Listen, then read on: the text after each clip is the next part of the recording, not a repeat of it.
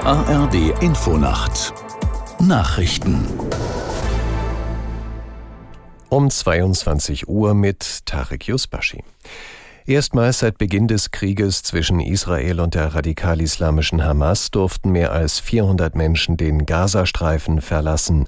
Zahlreiche Ausländer und Palästinenser, die eine zweite Staatsangehörigkeit haben, reisten über den Grenzübergang Rafah nach Ägypten aus, darunter auch mehrere Deutsche. Aus Berlin Bettina Meyer. Auf Bildern sind Männer, Kinder und Frauen zu sehen, die sich durch das Grenztor schieben. Auf der anderen Seite warten Krankenwagen, um auch Dutzende verletzte Palästinenser abzutransportieren. Dem Auswärtigen Amt zufolge haben Mitarbeiter der deutschen Botschaft in Kairo auch die ersten Deutschen am Grenzzaun in Empfang genommen.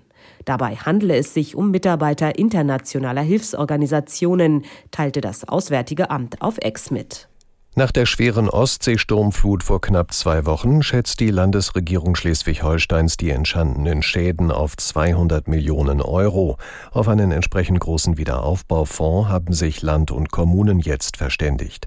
Aus dem NDR-Nachrichtenzentrum Sören Harms. Gebrochene Deiche, beschädigte Uferpromenaden und Yachthäfen, überflutete Campingplätze und Häuser. Ministerpräsident Günther sprach in Kiel von einer enorm hohen Summe, die nun an der Küste nötig sei. Er wünsche sich, dass der Bund die Hälfte des 200 Millionen Fonds trage. Die Kommunen zeigten sich zufrieden mit den Gesprächen in Kiel. Sie gehen davon aus, dass das Geld rasch fließe. Vor allem die Deiche müssten nun rasch instand gesetzt werden. Denn die Sturmflut vor zwölf Tagen wird in diesem Herbst und Winter kaum die letzte gewesen sein.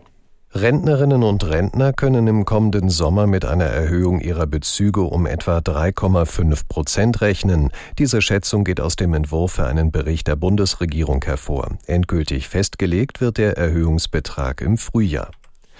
Fußball-Zweitligist Holstein Kiel ist in der zweiten Runde des DFB-Pokals gegen Ligakonkurrent Magdeburg ausgeschieden. Aus der Sportredaktion Charlene Janocher. Es war ein echter Fußballkrimi in Kiel an diesem Mittwochabend, ehe die Schleswig-Holsteiner im Elfmeterschießen das Nachsehen hatten. Am Ende muss sich die Mannschaft von Trainer Marcel Rapp mit 6 zu 7 aus dem Wettbewerb verabschieden.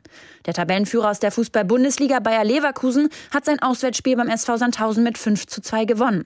Ein unerwarteter Arbeitssieg, denn nach zweimaligem Ausgleich des Drittligisten kamen die drei Siegtore erst in den Schlussminuten zustande.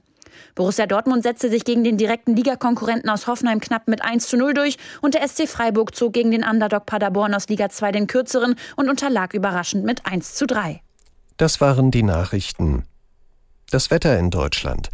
In der Nacht Schauer, Tiefstwerte 10 Grad in Köln bis 1 Grad an den Alpen und am Tage Regen, später im Westen auch Sonne, im Osten heiter, ab Nachmittag auch dort Regen, 7 Grad im Hochschwarzwald bis 16 Grad an der Neiße. Es ist 22.03 Uhr.